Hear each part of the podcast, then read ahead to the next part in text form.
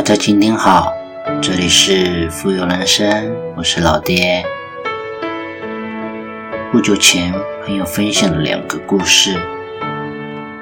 善良是我们为自己留下的路标。撒哈拉沙漠又被称为死亡之海，进入沙漠者的命运只有一个。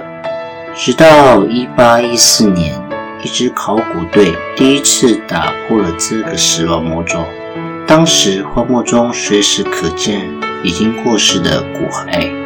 队长总让大家停下来，选择高地挖坑，把骸骨掩埋起来，还用树枝或石块为他们竖个简单的墓碑。但是沙漠中骸骨太多了，掩埋的工作占用了大量的时间。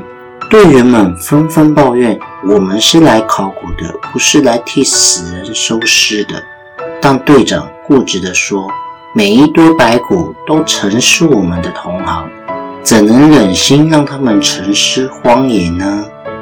一个星期后，考古队在沙漠中心发现了许多古人遗迹和足以震撼世界的文物。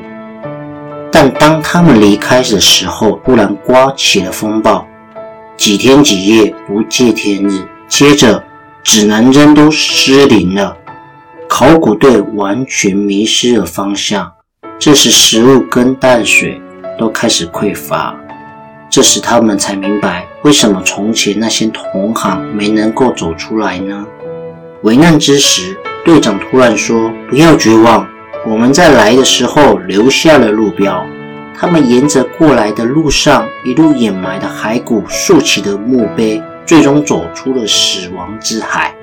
在接受《泰晤士报》记者的采访中，考古队的队员都感慨：“善良是我们为自己留下的路标。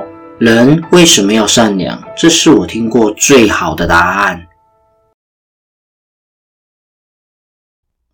我曾经听过一个故事。在公车上刚上车的几分钟，司机突然把车停在路边，声音发抖：“小姐，你等会好吗？我到现在还没吃晚饭呢，我有糖尿病。”说着说着，就急忙跑到后面，翻出个面包，赶快狼吞虎咽个起来。在这家车的旁边有一个凉亭，我买了瓶水给他，他有点吃惊，眼眶里还泛了一点闪亮闪亮的泪水。我只是想到，这是谁的爸爸，又是谁的丈夫呢？我看了，快哭了，真的。因为在几年前，我开车的爸爸也经历过同样的事情。那时候家里的状况不是很好，爸爸为了多赚点钱，工作起来像玩命，三分钟能刻完一个便当。更多的时候是忙过了头，连饭都没得吃，就在等红灯的时候，赶快随便嗑了几个馒头，时间长了就得了胃溃疡。有天凌晨，爸爸气息的回到家，脸色苍白。可是当他提到最后他两位拉的客人的时候，非常的感激，眼光放泪。其实那一天他整晚都会痛，吃了药也没怎么缓解。就仗着自己身体底子好，就这么硬撑着。两位客人的目的地还没到，他就感觉撑不住了，停靠在路边，忍着痛说声抱歉，请两位客人下车换其他出租车吧。那对情侣大概是看着他感觉不对劲，下车后也没有马上离开。那时候手机还没有普及的时候，联系家人跟医院也都很不方便。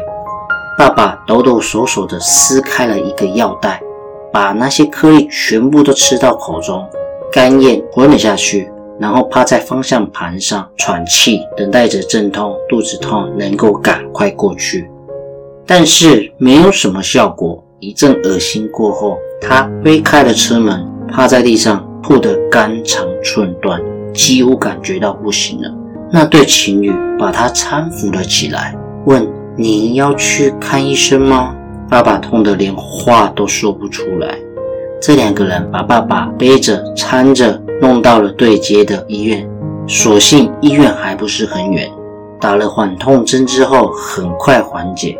爸爸这时候才发现，他衣服上呕吐的呕吐物都弄到这两个年轻人的身上，然而，这个好心的女孩还买了一瓶热牛奶给他吃。他赶紧给他钱，但是这个女孩怎么样都不收，就是说当做是车钱来抵，怎么样也不肯留下她的联络方式跟电话，就这么走了。这件事情过了好久好久，爸爸每次提起这件事情，语气还是很温暖。唉，好心人一定会有好报的。有一年夏天，我代表着医院去一家高端养老院，正商谈老人们体检合作的业务。那里的主管百般的刁难，提的条件又特别的严苛，并且各种明示暗示要一点好处。本来我想放弃的，但那天路过，想想我再努力一下吧，不行就算了。进去后，主管不在，院子里只有一个扫地的老大爷，一个老人家，我就坐在凉亭旁边等，一边和那个大爷闲聊。这位大爷咳得很厉害。我看状况不太对，就把茶杯递过去给他，顺便帮他拍了背、掰了背。当时我穿了一个半身裙，这么一折腾，裙边上还喷上了刚刚喝茶的茶水渍。但是这位老大爷连声说声道歉，说抱歉抱歉。我笑着说没事，没关系。老大爷问我来这干嘛？我说我来谈个业务，但是我想应该不会成功。然后看着大爷一口口、一口口喝下了这杯茶，忽然我想起我食道癌去世的外公，生前最喜欢的也就是用保温杯喝烫水，一时心情想到了起来，就告诉他不要用保温杯泡茶，喝太烫的水对身体、对食道都不是很好，并且以一个医生的身份向他科普了一些医学常识的保健。聊了一会儿。这主管回来了，看我和老大爷坐在凉亭，居然过来鞠了一声躬。陈董，我当时就惊呆了。哇，没想到电视剧中的扫地神僧真的会出现在现实生活中。后面的事情不多说了，我不仅顺利的谈下这笔业务。而且还和陈董旗下的酒店产业建立了合作的一个方向，很多年后一直保持着联络，密切的合作，真的能够深刻的体会到人为什么要善良，这是我听过最好的答案。今晚的故事您喜欢吗？我们下集见，拜拜。